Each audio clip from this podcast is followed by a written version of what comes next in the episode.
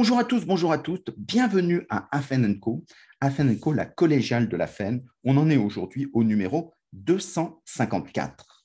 Et on va aborder un sujet qui est un marronnier de la formation, euh, qui est comment est-ce évalue la formation, le fameux ROI de la formation, Return on Investment, euh, à quoi ça sert tout ce qu'on fait finalement C'est ça la question. Et pour ça, on a la chance euh, bah, d'avoir quelqu'un qui était venu au tout début de la FEN, il y a de ça 8 ans, 7-8 euh, ans, quand on avait fait des émissions déjà sur l'évaluation. C'est un grand spécialiste de, l'évaluation en France. Alors, à quoi on voit qu'il est grand? Bah, Entre autres parce qu'il vient de publier en 2021, donc l'année dernière, la troisième édition de son bouquin. Et un bouquin qui fait trois éditions, ça devient une Bible, donc c'est une référence. Et il s'agit de Jonathan Potier. Euh, bonjour Jonathan. Bonjour Stéphane. Euh, l'évaluation de la formation, c'est une grande question que tout le monde aborde. Première, première question euh, directe, qu'est-ce qu'on est obligé de faire pour... qu'est-ce que la loi nous oblige à faire en termes d'évaluation? En termes d'évaluation, la loi finalement nous, contraint, je veux dire nous incite plus joliment à, à proposer une évaluation pour que finalement ça soit une réelle action de formation mais elle reste quand même assez, assez vague, la loi. Elle nous parle d'évaluation, mais finalement, qu'est-ce que l'on met derrière? Est-ce qu'on se contente d'une évaluation de satisfaction pour savoir si ça s'est bien passé, si les participants étaient contents, etc. Mais euh, elle ne va pas davantage dans le détail, elle n'exige pas un certain formalisme, donc ça reste assez général et assez vague, et donc finalement, on fait un peu ce que l'on veut si on se base uniquement sur ce que, euh, sur ce que préconise la loi. Alors, toi qui connais bien les entreprises, tu dirais qu'aujourd'hui, en termes d'évaluation, qu'est-ce qu'on évalue dans, la formation? Alors, si je me base sur, euh, le, modèle de Kirkpatrick, hein, quatre niveaux, niveau 1, la, réaction, la satisfaction, niveau 2, l'apprentissage, ce que l'on apprend, niveau 3, ce que l'on met en pratique, le transfert des acquis ou comportements, et niveau 4, l'impact sur les résultats.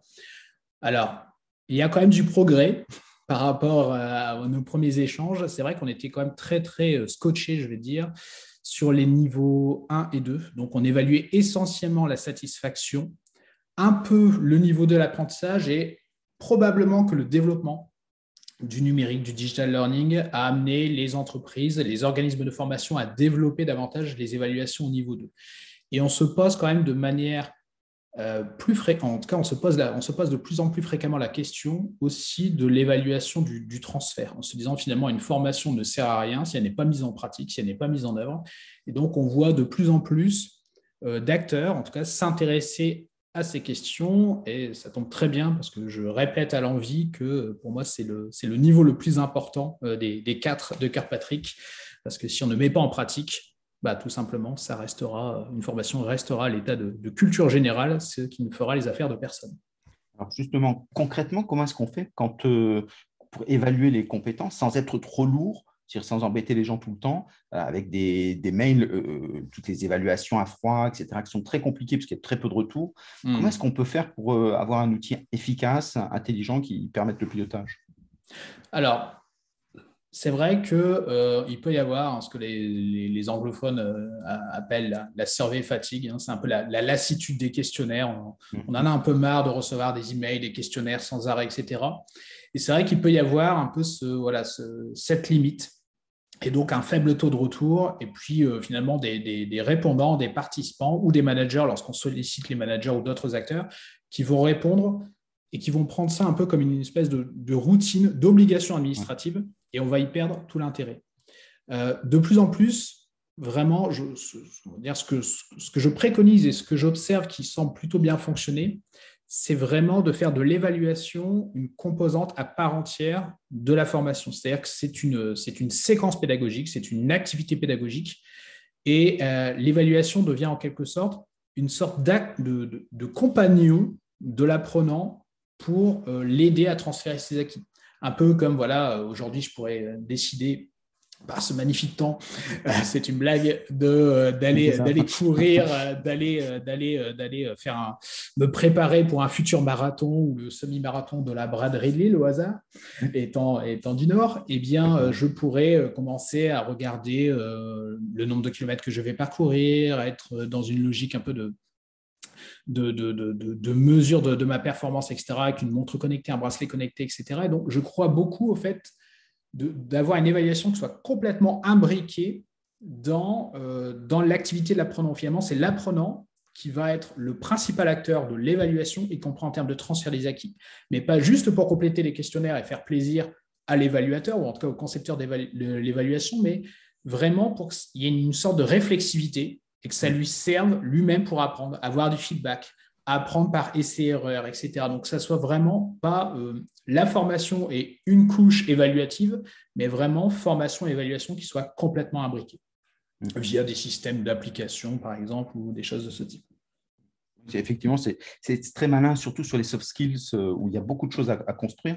Mais alors, si on prend des formations un peu classiques, la, plus connue, c'est formation management. Mm-hmm. Euh, si je veux évaluer euh, ma formation management, trois, deux jours, c'est le temps minimum. Donc, deux jours, comment est-ce que je sais si c'est bien ou pas bien à la fin? Eh bien, tout dépend ce que l'on en attend. Donc euh, voilà, je, forme des managers, mais très bien, mais euh, est-ce que derrière j'attends que, ok, j'attends qu'ils soient de meilleurs managers, très bien, mais qu'est-ce que ça veut dire concrètement? Euh, Qu'est-ce que, à quoi vais-je voir qu'ils sont meilleurs entre le moment où ils sont entrés dans la formation et le moment où ils en sortent? Est-ce qu'ils adoptent des pratiques managériales euh, particulières Est-ce qu'ils vont, euh, je ne sais pas moi, euh, le, cas classique, je pense à, l'entretien annuel où peut-être je vais valoriser d'abord ce qui s'est bien passé au cours de l'année auprès de mes collaborateurs avant de parler des axes de progrès. Est-ce que je vais utiliser des, des, techniques d'accompagnement Est-ce que je vais particulier Est-ce que je vais me placer en facilitateur plutôt qu'en, on va dire, petit chef autocrate, si je puis dire? Donc, voilà, il y a, des choses qui doivent être observables pour être rendues mesurables. Et donc, quelque part, il faut se mettre d'accord là-dessus. J'aime bien utiliser ce, proverbe berbère qui, dit ceci, euh, si tu ne sais pas où tu vas, tu risques de mettre du temps pour y arriver. Et donc, c'est de se dire finalement, voilà, une formation efficace, c'est une, formation qui atteint ses objectifs en soft skills, en management, peu importe. Mais dans tous les cas, on doit se mettre d'accord sur les livrables que l'on attend de la formation. Et donc, c'est souvent ce qui a, je, remarque, ça reste quand même peut-être le défi numéro un de l'évaluation, c'est de se dire, euh, on va avoir besoin de se mettre d'accord sur des livrables très clairs. Et comme dans la formation, on est quand même dans un milieu, on va dire, de sachant, je remarque que parfois on a du mal à être assez pragmatique, à être assez simple et se dire, OK, on sait très bien qu'on va apprendre tout un ensemble de choses durant la formation. Mais déjà, si on pouvait se mettre d'accord sur quelques livrables et se dire que tous les apprenants vont mettre en pratique cela suite à la formation, alors soit des, euh, soit des comportements, soit des compétences qui sont finalement les mêmes pour tous les apprenants, soit euh, avec une personnalisation par apprenant. On peut imaginer des plans d'action qui soient construits euh, ad hoc, etc. Mais dans tous les cas, voilà, il, faut, il y, a, ce travail, va dire, de clarification quant aux livrables que l'on attend post-formation très important. Alors, comment est-ce qu'on fait quand, euh, quand, on a, euh, euh, quand on travaille justement sur l'entretien professionnel On se dit, ben, il faut d'abord laisser la main, il faut valider ce qui a été donné, partir de l'autre. il y a plein de techniques qui sont possibles. mais comment est-ce qu'on fait pour avoir de la traçabilité, sachant que traditionnellement, la traçabilité, c'est un indicateur bien identifié avec un contrôleur qui est indépendant, extérieur, un peu le flicage, euh, pour le dire clairement, ce qui à une certaine époque, c'était vrai. Euh, mhm. comment est-ce qu'on fait pour que ce soit, euh, si on leur laisse la main, ils vont tous dire que gens étaient géniaux Alors, c'est une bonne réflexion, c'est une bonne remarque, et c'est vrai que ça peut être le risque. Alors, soit on considère que finalement, l'apprenant, alors soit on fait confiance à l'apprenant, euh, je dis toujours, voilà, euh, on fait confiance à nos clients, on peut faire confiance aussi à nos, salariés, à nos collaborateurs. Hein. Un client qui, euh, je vais faire une boutade, mais un client qui, qui vient nous voir pour dire votre produit est complètement HS et, et, un peu moisi, on ne va pas lui dire oui, mais c'est subjectif. Non, non, on va l'écouter et on va intégrer cela. Mmh. Donc, on peut faire confiance à l'apprenant et on va, on va dire travailler aussi sur les conditions méthodologiques de l'évaluation. un apprenant qui finalement dit je n'ai pas mis en pratique ou euh, la formation n'a servi à rien, etc. Quelles sont les retombées derrière? S'il y a des sanctions, bon, il ne faut pas se leurrer, il va le dire une fois, il ne le dira plus jamais. Mm. Donc, il y a un peu la question de qu'est-ce que l'on va faire avec les informations, avec les retours que l'on va avoir, comment on va les exploiter, est-ce que ça peut se retourner contre lui, etc. Donc, soit on, travaille uniquement avec l'apprenant et on lui fait confiance, soit effectivement on peut avoir une coévaluation et contrebalancer avec ça avec d'autres avis. Alors, on pense souvent au manager, mais on peut raisonner en termes d'écosystème finalement et se dire tiens pourquoi pas? Finalement au quotidien c'est peut-être pas le, mon manager qui m'observe en tout cas qui est le mieux placé pour m'observer ça peut être mes collègues. Et pourquoi pas suite à une formation dire tiens je vais mettre en pratique et pour stimuler je vais reprendre l'analogie de la course mais si je vais courir je ne vais pas demander à mon manager, je ne vais pas demander à ma femme, mais je vais peut-être demander à un ami qui va courir avec moi pour dire tiens, est-ce que Jonathan, est-ce qu'il termine les courses, est-ce qu'il n'est pas trop essoufflé lorsqu'il termine, etc., etc. Et donc, je pourrais très bien désigner des personnes, des co-évaluateurs qui vont devenir un peu des, partenaires dans la mise en application et que je vais, euh, que je vais aussi du coup associer à, à mon évaluation. Et parfois, je ne sais pas toujours, mais parfois, je peux peut-être avoir moins de blocage, moins de freins à associer des collègues qui sont finalement de même niveau hiérarchique que moi, que de demander à mon manager si oui ou non j'ai mis en pratique. Donc finalement, on peut, on peut toujours trouver des terrains d'entente, mais ça dépend énormément de la culture aussi de l'entreprise, de la culture managériale, la, relation manager, etc. C'est certain que voilà, je, je vais, je vais peut-être, euh, dire, être un peu plus méfiant vis-à-vis de mon manager si on est dans, dans une relation managériale, entre guillemets, classique, ou en tout cas euh, qui, est, qui est tout sauf, euh, sauf libéré, je vais dire. Est-ce que tu dirais que tu, serais, parce que c'est des choses qu'on entend, on parle beaucoup du TripAdvisor de mhm. l'évaluation, de c'est-à-dire quand on fait des évaluations, au lieu qu'elles soient uniquement personnelles, qu'elles soient publiques et que tout le monde sache que finalement, voilà ce que je pense de la situation, de ma formation.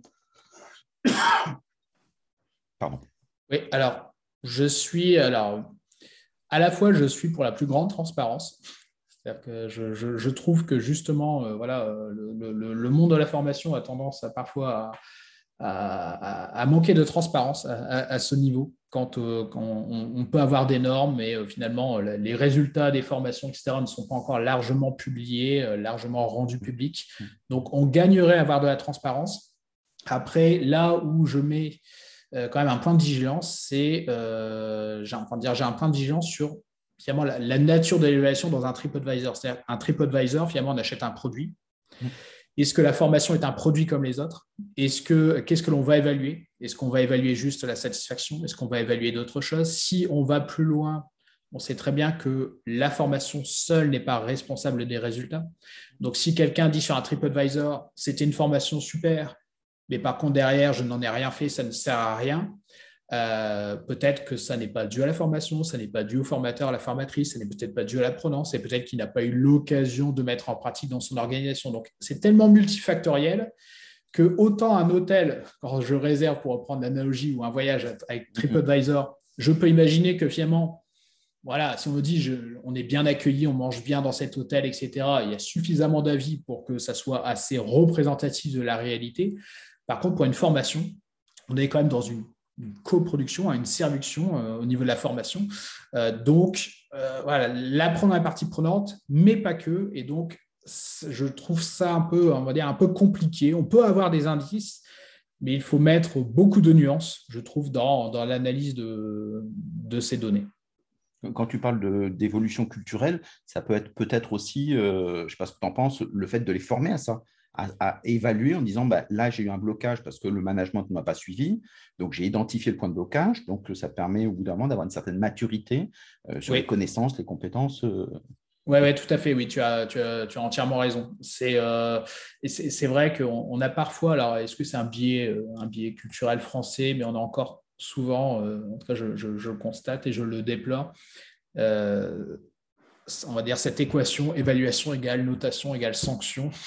Et on a, a encore dans cette culture de la notation. Alors que je dis toujours, évaluer pour évaluer ne sert à rien, euh, évaluer pour améliorer. Et donc, être dans cette démarche où finalement, on est quand même dans une époque où on partage assez, euh, facilement des données, euh, on va dire, même parfois intimes. Mmh. Donc, euh, je pense qu'on est assez, dans cet état d'esprit, euh, on est assez favorable en tout cas au fait de partager, y compris des éléments d'évaluation. Mais effectivement, ça devrait faire partie, je, te rejoins complètement, d'une forme de sensibilisation, d'une forme de formation à l'évaluation en se disant, voilà, qu'est-ce que l'on peut attendre d'une formation? Et finalement, comment moi-même, apprenant, je peux apprendre à identifier les freins, les leviers à l'efficacité d'une formation et à comprendre finalement pourquoi j'ai mis en pratique ou pas, pourquoi finalement j'ai appris ou non. Voilà que, et je pense que d'ailleurs, ça, dire, ça favoriserait l'apprentissage, c'est-à-dire ça serait une sorte de booster d'apprentissage, si, je puis dire. Donc ça, c'est effectivement, c'est des choses qu'on commence à voir par des, par des épiphénomènes, mais c'est un changement culturel majeur par rapport au XXe mm. siècle. Euh, on, parle souvent euh, de, des évaluations un peu euh, dans, les formations, on parle des communautés apprenantes, de l'engagement, en mmh. disant quand les gens, si on met des vidéos ou des choses comme ça, quand ils like, ce qui est un engagement premier, dans ces cas-là, bah, ça veut dire qu'ils ont aimé et donc on, cherche le like, y compris dans les, dans les organismes ou les mmh. entreprises. Hein. Oui, oui. Est-ce que tu trouves que c'est bien ou tu te dis c'est un début? Alors, c'est un, c'est un début, euh, c'est-à-dire que l'engagement est certainement un, on va dire un prérequis, une condition nécessaire à l'efficacité. C'est-à-dire qu'il ne peut pas y avoir d'efficacité des formations, il ne peut pas y avoir de transfert des acquis, par exemple, s'il n'y a pas d'engagement à différents niveaux. Euh, maintenant, je ne, je, ne, on va dire, je ne survaloriserai pas l'importance de l'engagement par rapport justement à l'efficacité, à l'efficience, etc. Pour moi, c'est un prérequis, c'est une condition. Mais je vois parfois, je ne vais pas me faire des amis en disant ça, mais je vois euh, souvent des, des plateformes de formation qui mettent en avant euh, le fait que voilà, on a, on a un engagement au top. Oui, l'engagement est, euh, et, est, au top avec nos formations, nos apprenants sont surengagés, etc. Très bien, mais so what? Et derrière, ils sont engagés, très bien, mais quel est, euh, quel est le résultat? J'ai lu d'ailleurs récemment euh, les résultats d'une recherche qui montrait que on avait des, je crois que c'était en Suisse, des dispositifs de, réalité virtuelle très très élaborés. où finalement les, apprenants voilà, s'étaient fortement engagés dans, dans la formation mais après coup, euh, l'efficacité était moindre par rapport à des personnes qui avaient appris sur euh, tableau noir, parce que finalement, ils avaient surtout retenu l'expérience de la réalité virtuelle, ils avaient apprécié, ils étaient engagés, mais en termes d'apprentissage, en termes d'efficacité derrière, ce n'était pas nécessairement le cas. Donc après, ils ont pu rétablir, ils ont pu faire en sorte que ce dispositif soit finalement plus efficace que le tableau noir, mais on voyait bien que l'engagement était une partie de la réponse, était juste une condition, mais ça n'était pas la finalité parce qu'en fait, ça, repose aussi sur l'idée de la pédagogie, donc euh, mm. la pédagogie entre pairs, euh, en se disant, ben, on, les anime sur des espaces, mais c'est eux qui se prennent en main et quelque part, ils se posent des questions, ils apportent les réponses, et puis on supervise ça. Euh, donc l'animateur devient un coach quelque part. Mm. C'est ça qui est un peu derrière. Oui, tout à fait. Ça, j'y suis, suis extrêmement favorable parce que, bon, au, bout du compte, n'oublions pas que quel que soit, euh, on va dire, soit le, on va dire, le formateur, euh, l'animateur, le facilitateur, entre guillemets, au bout d'un moment, il ne sera plus là. Et donc, l'apprenant va se retrouver seul ou avec euh, ses collègues en équipe, avec ses pairs sur le terrain. Et donc, tout ce qui, tout ce qui va, dire, va, va faciliter la mise en pratique, tout ce qui va faire en sorte que finalement, on, on va le moins possible assister, je mets des guillemets, assister euh, les apprenants dans leur apprentissage et faire en sorte qu'ils puissent aussi gagner en maturité, euh, j'y suis extrêmement favorable parce que c'est une condition de, l'apprentissage pérenne en tout cas. Donc effectivement, euh, ce type d'apprentissage. Alors on parle aussi d'une autre posture d'apprentissage, ou politique ou stratégie, hein, ça dépend. c'est le fait, on, on, dit que de plus en plus on va aller vers le big data, donc, la mmh data va être la façon d'évaluer tout, que ce soit les soft skills, enfin, tous les, outils euh, traditionnels vont être balayés par euh, les algorithmes. Euh, et donc, finalement, on va mieux connaître l'apprenant qui se connaît lui-même. Mmh. Est-ce que tu dis le big data, c'est la, politique d'avenir de l'évaluation? Alors, ça, c'est une très grande question. alors, j'avoue que je, suis, je suis partagé. Autant je me dis, tiens, il y, a, certainement énormément de, on va dire, de choses à l'exploiter en termes d'analytique. Il, y a un certain nombre de, résultats qui peuvent, qui peuvent, être intéressants d'exploiter pour comparer des dispositifs d'apprentissage, pour pouvoir voir finalement quel est, quel est l'impact. Euh, l'impact de, de, l'ajout d'une vidéo, d'une classe virtuelle, d'un module learning, de pouvoir faire de, l'AB testing, des, choses comme ça. Donc ça, ça j'y crois beaucoup. Euh, et en même temps, je pense qu'il y aura toujours des choses que l'on n'arrivera pas à capturer. Et donc, la big data, j'aurais dire oui, oui à l'analytique d'apprentissage, mais avec toujours une intervention humaine derrière. C'est-à-dire qu'on on n'arrivera pas à tout capturer. On aura tout, ça sera toujours forcément euh, limité en termes en termes d'analyse. Et d'ailleurs, je ne le souhaiterais pas, à titre personnel, que, l'on mette tout, euh, tout, euh, tout, on va dire, sous, sous, forme, sous forme binaire. Donc, donc voilà, j'en ferai plutôt, un, on va dire, un outil, mais où finalement la, décision, les, les, actions correctrices ou les actions correctives, correctives qui, seraient, qui seraient prises au bout du compte suite à l'évaluation, euh, serait, serait, on va dire, euh, celle prise, dans tous les cas, par un être humain. Donc, on va dire la big data pour la mesure, mais au final, il y a quand même le jugement de valeur pour aller vers l'évaluation. C'est finalement la distinction qu'on peut faire entre mesure et évaluation, c'est qu'au final, il y a quand même un jugement de valeur. Donc, il y a, une part de subjectivité. Et je pense que l'expérience, on pourrait faire l'analogie avec le médecin, mais euh, au final, l'expérience du médecin, OK, on peut faciliter les choses avec tout un ensemble de données médicales, etc. Mais au final, il y a quand même l'expérience du médecin. Il y a l'intuition aussi. Et je pense que ça, on aurait du mal à s'en passer. Euh, on peut, réduire la zone d'incertitude, la part d'incertitude euh, dans la mesure, mais on a, on a quand même besoin au final, euh, ne serait-ce que parce que je pense que ça, serait, ça ne serait pas nécessairement bien vécu par les apprenants d'avoir des formations qui soient évaluées uniquement avec des données froides sans, l'intervention d'humains. Donc, euh, je suis assez, voilà, assez, euh, assez prudent. Et c'est parce qu'en en fait, on se retrouve. Alors, c'est une vraie question parce qu'aujourd'hui, tu as raison. Euh, toutes les expériences qui sont assez bien réussies, les gens sont assez contents. Mmh. C'est des aides à la décision. C'est pas des, des, des, algorithmes qui choisissent. Mais on voit bien que s'il y a une aide à la décision, au bout d'un moment, si on n'a plus besoin d'intervention, se pose la question. Et quand on prend par exemple sur, euh, il suffit d'analyser sur des communautés apprenantes, sur les Slack, les, les Teams de chacun, on a, de façon complètement anonyme, on analyse tous les mots. Et donc on mmh. s'aperçoit que la personne manque, par exemple, de connaissances, ou dans les problématiques qu'il rencontre, on identifie des compétences dont lui-même n'a pas forcément conscience, mais par variance et covariance, on se dit par rapport à ce que logiquement il devrait travailler, ben, il ne devrait pas être à ce niveau-là. Et ces, outils-là, bah, la machine peut le faire toute seule euh, sur des grandes données. Et donc, c'est ça derrière où c'est le fameux euh, c'est Terminator. Hein, donc, c'est va.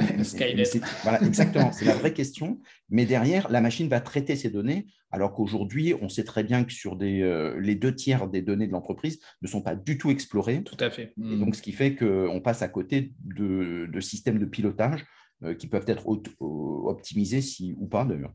Exactement, oui, oui. Mais oui, oui, c'est intéressant ce que, ce que tu dis. Et je pense que euh, tu, disais finalement, ça peut, euh, ça peut faire prendre conscience de choses dont on n'avait même pas conscience finalement. Et donc, révéler, on va dire, ces phénomènes, révéler des, éléments d'analyse, ça, j'y suis favorable. Mais effectivement, que ça reste un outil d'aide à la décision dans tous les cas. Et qu'on n'aille pas dans une forme d'adaptive learning qui soit, euh, qui soit un peu trop enfermant, réducteur. Avec, avec quand même des biais importants, puisqu'on a vu qu'Amazon avait fait à une époque du recrutement, euh, et donc il s'était aperçu que finalement il était euh, très genré. Euh, et donc T, qui était Microsoft, avait fait un, agent conversationnel devenu raciste. Donc il y a quand même des biais qui sont pas neutres. Exactement. Et, je lisais récemment que l'application Waze, une expérience avait été faite, je crois que c'était à New York, où ils avaient pris un caddie et ils avaient mis euh, plusieurs centaines de mm, mm, téléphones mm, portables dans un caddie. Et en fait, ouais, ils avaient dit il y a un embouteillage, il faut passer de l'autre côté. Donc voilà. Donc finalement, il y a toujours ce risque aussi en termes d'éthique de déontologie. On peut manipuler aussi les données, les données, y compris l'IA. Donc euh, voilà, c'est pour ça que l'intervention humaine, voilà, il faut, il faut, voilà, faut rester prudent, je pense. Est-ce que finalement, en formation, ce qui pose pas problème, c'est pas tellement l'évaluation que de savoir où on veut aller? Alors, entièrement, entièrement d'accord. Euh, je, pense que c'est vraiment, euh, je, répète souvent à l'envie que, euh, je disais tout à l'heure, évaluer pour évaluer ne sert à rien, donc évaluer pour améliorer. Et puis, effectivement, l'importance, c'est la direction. C'est-à-dire que euh, ça permet de se poser des questions, ça permet de structurer le dispositif de formation, le dispositif pédagogique, le dispositif d'apprentissage. Ça permet de se poser des questions, ça permet de faire en sorte que les, que les acteurs échangent entre eux, qu'ils se mettent d'accord aussi sur ce qu'ils attendent de la formation, etc. Donc c'est quasiment un prétexte finalement l'évaluation. Mmh. Je dis souvent d'ailleurs que l'évaluation n'est pas un défi technique. Finalement, bon, voilà, concevoir une bonne évaluation, c'est pas non plus, euh, on va dire, la, la, mer à boire, si je puis dire c'est avant tout un défi souvent culturel et organisationnel. C'est comment on va faire en sorte que les acteurs de la formation se mettent, enfin déjà intègrent le fait que le, succès, l'efficacité d'une formation n'est pas uniquement du ressort des acteurs de la formation. C'est voilà, c'est beaucoup plus systémique que cela. Mm-hmm. Et donc de faire en sorte que euh, l'organisation entre, en tout cas, euh, que, l'on instaure, que l'on instille en tout cas tranquillement une, culture du résultat en formation, que l'on se pose des, questions et que l'on se dise finalement la formation, ça n'est pas juste de la satisfaction, ça n'est pas juste de la montée en compétences, ça peut être bien plus que cela. Ça peut être vraiment un levier de développement organisationnel, on peut tendre vers l'organisation apprenante, etc. Donc, oui, clairement, l'évaluation, c'est vraiment euh, oui, c'est un prétexte à l'échange. En fait. Hmm. Donc, tu, tu inscrirais ça dans une politique d'intelligence collective? Tout à fait, oui, ouais, complètement. Donc, ça veut dire qu'on redonne le pouvoir à la base, ceux qui pratiquent. Exactement, ceux qui font savent. Oui, mais ça veut dire que culturellement, c'est ceux qui étaient en haut, bah, finalement, c'est plutôt le sentiment de savoir. Et c'est vrai qu'en période de pilotage, quand on, donne à la base euh, beaucoup de latitude, euh, ceux qui sont au-dessus et qui pilotent à vue, ce qu'on appelle euh, la disruption, ils ne savent pas trop où ils vont parce qu'il faut être très très agile. Dans ces cas-là, ben, ils se disent au moins je garde tout, moi en termes de décision stratégique, et donc derrière c'est la formation qui suit. Et donc ça veut dire que derrière je m'adapte, je suis plus agile parce que je suis tout seul. Alors que quand on a une grosse structure à 10 000, 100 000 personnes, dans ces cas-là, avant qu'il y ait cette intelligence collective, c'est compliqué. Ah oui, c'est oui, oui. Alors c'est euh, personne n'a dit que ce serait facile, comme dirait l'autre. Mm-hmm. Mais en tout cas, oui, tu sais ce qu'on dit. Hein. Seul, on va, plus, on va plus vite. Euh, ensemble, on va plus loin. Donc, il y a un véritable travail à faire à ce niveau-là. Et je pense que au niveau du, positionnement, du repositionnement des acteurs, y compris de la, de la, de la formation, je pense que les, responsables de formation aujourd'hui ne, doivent plus se considérer comme des, comme des, gestionnaires uniquement, comme des responsables de formation, au sens je, je porte la formation, j'incarne la formation, mais finalement on parlait de facilitateur tout à l'heure, mais comme des personnes qui vont faciliter la mise en œuvre de projets d'apprentissage euh, à la base, c'est-à-dire sur le terrain, donc vraiment être dans l'accompagnement du terrain, des équipes, des collaborateurs. Et, euh, et donc c'est un, un, repositionnement complet, il y a une question de posture, etc. Mais je pense que c'est euh, c'est probablement, on en revient peut-être à, la base, hein, au compagnonnage, etc. Mais j'aurais dire tout ça pour ça. trois, trois, bouquins sur l'évaluation. Trois bouquins, euh, X réformes, euh, des réformes de la réforme de la réforme, etc. pour en revenir à ça. Mais, euh, mais en tout cas, oui, Mais, mais après, ça n'empêche pas que mais dans le compagnonnage, il y avait un élément qui est important, c'est que euh, le savoir euh, était établi. Les mhm. maîtres savaient. Aujourd'hui, la grosse difficulté, c'est qu'on ne sait pas. Et donc, euh, on n'est pas sûr que, par exemple, quand on a une, cartographie de compétences, qu'elle soit mhm. bonne. Ce n'est pas parce que tout le monde dit qu'elle est bonne, c'est qu'en fait, on la garde, mais on ne sait pas si elle, est efficace. Exactement. Et c'est ça la grosse difficulté, c'est que tout bouge, et derrière, euh, est-ce que ça veut dire que derrière, si on laisse la main à tout le monde, le responsable de formation euh, perd un peu en, capacité de pilotage? Je pense qu'il y, aura toujours besoin quand même, on va dire, d'une expertise à ce niveau. C'est-à-dire que voilà, on aura toujours besoin de, d'une personne ou deux personnes au pluriel qui vont pouvoir aussi, euh, euh, on va dire, faire œuvre de prospective, essayer de penser l'évolution des métiers, l'évolution des compétences, etc. Peut-être que le, le nez, on va dire, la tête dans le guidon au quotidien, on ne prend pas le recul pour faire ces choses-là, on va avoir besoin de méthodes, on va avoir besoin de, quand même de structurer les choses, etc. Donc, on a besoin d'expertise interne, mais effectivement plutôt euh, de facilitateurs, d'experts facilitateurs au service d'eux, plutôt que de, de, maîtres d'œuvre et, maîtres d'ouvrage, euh, on va dire, euh, cumulés. Alors, si tu as un responsable de formation qui trouve ça génial, il est tout à fait d'accord avec toi, il se dit demain je démarre. Donc, je démarre par quoi? Alors, comment mange-t-on mange un éléphant morceau par morceau? Très bien. Donc, euh, sur ce sujet, comme sur le sujet de l'évaluation, etc., mon, discours n'a jamais changé.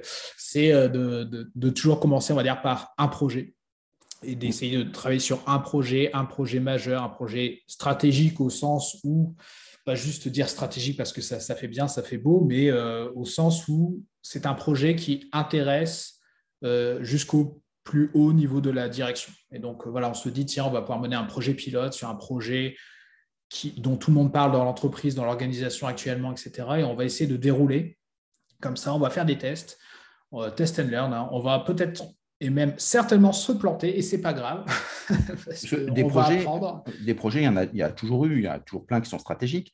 Et qu'est-ce que, en quoi euh, l'évaluation Est-ce qu'on crée de nouveaux indicateurs euh, On teste euh, Oui, alors c'est vraiment, je pense que le, pont est à, à établir entre, entre finalement là où souhaite aller l'entreprise alors, euh, dans la logique du. Euh, les Care parlent de, ROE à la place de, du ROI, hein, ROE pour Return on Expectations, le retour sur les attentes, mm. et invite vraiment à chaque fois à questionner euh, la mission, la raison d'être de l'entreprise, mm. sa vision, etc. Et de se dire finalement comment nous, à la formation, on peut aider l'entreprise à, atteindre ses objectifs de, plus haut niveau, ses objectifs stratégiques, comment on peut contribuer à la réalisation de sa mission, etc. Et donc, je pense qu'un projet un bon projet doit être un projet pour lequel on va facilement établir ce lien. Tu vois, on va pouvoir prouver que oui, parce que, euh, euh, je ne sais pas, moi, on va euh, aller dans, une, entreprise, une, pardon, une, organisation comme, Médecins sans frontières ou la Croix-Rouge, tiens, parce qu'on va former, par exemple, les managers,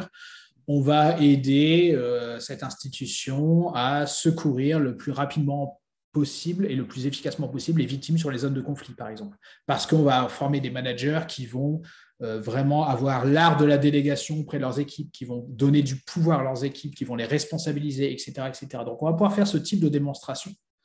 Euh, après, évidemment, il y a toutes les formations commerciales, enfin, il y a énormément de projets, mais c'est de faire cette démonstration pour que justement, on plante aussi la graine du doute dans l'esprit et dans la tête des dirigeants pour, encore une fois, prouver que faire la démonstration que la formation peut avoir des impacts bien au-delà de la montée en compétences et peut aider l'entreprise, l'organisation à atteindre ses objectifs les, plus élevés. Et là, pour le coup, on se positionne, euh, on se positionne vraiment comment dire, en business partner, en partenaire d'affaires en tant que responsable de formation. Et avec un regard qui est particulièrement opératoire et qui, qui permet d'avoir de l'information sur l'entreprise. Parce qu'un un des gros mm. projets sur, sur lesquels tout le monde sait qu'il va devoir dépenser de l'argent, ce sont les soft skills. Oui. Et donc, on se dit, euh, ça va nous coûter un bras. Et aujourd'hui, mmh. quand on interroge les responsables de formation, ils disent, euh, on leur demande s'ils sont contents. Quoi. C'est ça. c'est ça. On leur demande s'ils sont contents. Et puis, euh, six mois après, il y a un changement de direction. Il y a Mais la direction regarde combien ça a coûté. Je, prends un exemple simple. L'intelligence émotionnelle avec le lâcher prise, par exemple. on aimerait bien qu'il lâche prise, mais pas trop, parce que surtout quand il y a les, exercices de fin d'année pour voir si on a les résultats, il ne faudrait pas qu'il mmh. lâche trop prise. Donc, comment est-ce qu'on crée des curseurs qui, qui aient du sens ah, c'est toujours, alors on en revient toujours à, se mettre d'accord sur les livrables. Hein. Qu'est-ce que qu'est-ce que l'on attend finalement et qui est, qui est une cohérence aussi entre euh, le projet de formation et, la réalité du terrain. Il y, a, un très bon article sur le site, on peut le trouver facilement avec, euh, ton, moteur ou votre moteur pour, nos éditeurs, euh, moteur de recherche favori. Sur le site Les Échos, ils avaient vulgarisé une étude, de, je crois que c'était la Harvard Business Review, qui, et l'article se nomme Quand la formation ne sert à rien et qui montrait qu'il y avait nombre de formations en management, en leadership aux États-Unis qui étaient données, mais finalement sans penser à l'après, sans penser finalement aux conditions de transfert. Et j'aime beaucoup cette, euh, cette métaphore. Il faut imaginer un, voilà, un puzzle. Vous prenez une pièce du puzzle, vous l'envoyez en formation, la pièce change de forme et ensuite vous essayez de la remettre à son emplacement initial. Bah, ça ne fonctionne pas. Et donc la question, c'est, voilà, on forme effectivement à l'intelligence émotionnelle, etc. Mais qu'est-ce que l'on attend de nos managers? Euh, est-ce que l'on forme nos managers, mais finalement on attend d'eux qu'ils fassent du chiffre Point. Euh, est-ce qu'on attend des comportements différents Quelle est la charte managériale C'est quoi les bons comportements des managers? Si ils sont bons, comment ça va se voir dans nos tableaux de bord Au travers de quels indicateurs? Donc, il faut qu'il y ait une cohérence, il faut qu'il y ait un fil rouge, il faut qu'il y ait un fil directeur. Et, euh, c'est pour ça que l'évaluation, par être prétexte tout à l'heure, aide à établir un peu ce fil, ce fil rouge de, des effets de, la formation. Donc, il n'y a, a, rien, on va dire, de, il n'y a rien de sorcier. Je, ne vais pas sortir un indicateur magique en disant voilà, les formations soft skills, c'est cet indicateur-là qu'il faut suivre, mais c'est plutôt des indicateurs, des indices que l'on va identifier en amont de projet parce qu'on aura un échange constructif, riche avec, euh, avec les bonnes personnes, avec, avec les commanditaires, avec les managers, etc. Autrement dit, il faudrait que le responsable de formation devienne un communicant, un animateur euh, autour des indicateurs pour dire euh, maintenant qu'est-ce qu'on peut mettre ça peut être remontant, ça peut pas forcément lui qui donne les indicateurs. Euh, Exactement. Mais, c'est celui qui crée l'animation pour dire qu'est-ce qu'on peut faire sur la formation. C'est ça. Et il va, il va s'inviter finalement à la table à la table des, autres fonctions où finalement on a, on a déjà nos indicateurs. Hein, et je, je, dis toujours sous forme de, de boutade, lorsqu'un directeur commercial dit euh, Regardez, euh, nous avons posé des affiches dans le métro et le chiffre d'affaires augmente, bon, on aurait tendance à applaudir, mais c'est le mmh. directeur commercial. Voilà. Mais finalement, il n'y a aucun lien. Il y a, peut peut-être une corrélation, mais il n'y a absolument pas de causalité. Et donc, finalement, le responsable de formation va venir s'inviter à la table en disant bah, écoutez, euh, voilà, euh, on, va travailler ensemble à identifier les indicateurs. Et la part humaine, euh, il y a quand même un, facteur de performance humaine que moi, je vais aussi vous aider à, révéler, la, contribution de la formation à, la, bonne, à la bonne conduite du projet. Lui va venir discuter et remettre un peu de nuance et euh, aussi remettre cette question de, la compétence. Hein. On n'arrête pas de dire que la compétence, enfin le lien compétence-performance, etc., euh, le responsable de formation peut aider en tout cas les autres fonctions à réintégrer euh, cette, cette dimension-là. Autrement dit, quand on parle de, performance, est-ce que tu dirais que c'est un peu une relation comme le marketing, donc le marketing de la formation, où à la mhm. fois on apprend euh, à découvrir les apprenants, euh, savoir les performances qu'on a, comme lorsqu'on fait du retail ou quand on fait des, choses comme ça, on évalue euh, des choses, on apprend à les connaître pour proposer des matériaux, et puis après on voit les résultats. quand on vend, ben, on voit si on vend, si on ne vend pas. Hein, donc Exactement. Il faut, tester. En fait, on est, jamais. On peut essayer de réduire, on parle de, de, marge, d'incertitude, de zone d'incertitude. On peut essayer de réduire un peu l'incertitude, mais au final, on ne le saura pas tant qu'on n'aura pas fait les choses. C'est pour ça que lancer un projet pilote et d'entrée de jeu se dire oui, on va peut-être un peu se casser les dents, on va essuyer les plâtres, etc. On va colmater les brèches, mais c'est pas grave parce qu'on va apprendre et on va continuer à s'améliorer. Et j'ai envie de dire, le plus tôt sera le mieux. Parce que si on ne se lance pas maintenant, un jour, il y aura une direction, une direction financière qui va mettre son nez dans le fameux projet, euh, programme de formation en management, etc., qui est reconduit depuis des années sans résultat probant, où on demande juste aux gens s'ils sont contents. Et on va dire, mais combien ça a coûté, ça, depuis des années, vous n'avez pas des chiffres à nous montrer. Donc là, il vaut mieux anticiper et, euh, euh, sortir, des, résultats très rapidement pour anticiper les demandes qui nous seront faites aussi développer une courbe d'apprentissage parce que ces, outils-là, bah, petit à petit, dans, dans, chaque culture, ils ont leur légitimité et on peut prouver en disant bah, ça fait dix fois qu'on le fait, ça marche depuis dix fois. Donc, euh, Exactement, ouais, tout à fait. Donc finalement, il y a plein de choses à faire quand on est responsable de formation et l'évaluation est finalement un prétexte. J'aime beaucoup cette, cette, attitude pour derrière euh, se dire en quelles sont les nouvelles formes que l'on peut voir en connaissances, compétences ou, ou talents. Aujourd'hui, on parle aussi de plus en plus d'évaluation des talents oui, ouais, complètement. Bah, c'est très lié hein, et on voit que les, les, dire les, les, les, politiques de formation euh, sont, sont, sont, de plus en plus associées à des, à des enjeux aussi de, de, marque employeur. On le voit aussi, on voit très bien que voilà, aujourd'hui, pour attirer des jeunes diplômés, euh, la, la, question, faut pas se leurrer, hein, la question de la rémunération reste quand même aussi, un, ça reste un élément central, mais on voit qu'on s'intéresse de plus en plus on le voit sur des sites du type Glassdoor, etc. On voit que là, la, question de la formation est mise en avant. Voilà, je vais être recruté. Euh, quel va être mon parcours d'intégration? Euh, On voit aussi le, pourcentage, j'ai plus les chiffres en tête, mais de, de, rupture, euh, de rupture à l'initiative de l'employé au cours de la période d'essai, parce que finalement, je me retrouve là, dire, la, la, vitrine était belle, mais une fois sur place, je me rends compte que rien n'était prévu pour ma montée en compétences, et je ne souhaite pas rester dans une organisation, dans une entreprise où finalement on ne m'aidera pas en tout cas à développer euh, mon capital compétence, mon capital humain euh, dans, euh, dans, la durée. Donc on voit que voilà, tout cela participe effectivement d'une gestion des, talents. Exactement. Et donc de la fidélisation. Et dans une période où il y a une forte tension sur les recrutements des talents, euh, on s'aperçoit que c'est la clé, c'est pas tellement de les avoir, avec des, comportements qu'on a de plus en plus, des gens qui n'ont pas besoin d'ingénieurs, mais si j'en ai trouvé un, je l'embauche et on, verra, moi je l'ai. Exactement. Donc ça, c'est très bien. Et quand on ne les a pas de l'extérieur, bah, qu'est-ce qu'il faut faire? Bah, Les former de l'intérieur et on revient sur la formation en se disant de toutes les questions qu'on avait abordées bah, préalablement euh, dessus. Donc merci beaucoup, euh, Jonathan, parce que c'était passionnant. Merci. Euh, comme chaque fois. Alors les gens qui ont trouvé ça passionnant, n'hésitez pas à, poser toutes les questions. On transmettra. Si on veut te joindre directement, comment est-ce qu'on fait? Alors, je suis très présent sur LinkedIn, donc n'hésitez pas à me, contacter, à venir m'ajouter, etc. Puis ensuite, euh, si besoin, je vous, communiquerai mes, mes, coordonnées en direct pour que l'on ait un échange euh, par la suite. Et donc, euh, et, tous, et bien sûr que pour arriver à mieux connaître encore l'évaluation de la formation, troisième édition qui est sortie l'année dernière, donc encore très, Tout à fait. très, très d'actualité. Donc, n'hésitez pas. Merci beaucoup, Jonathan. Merci à tous. Merci, Stéphane.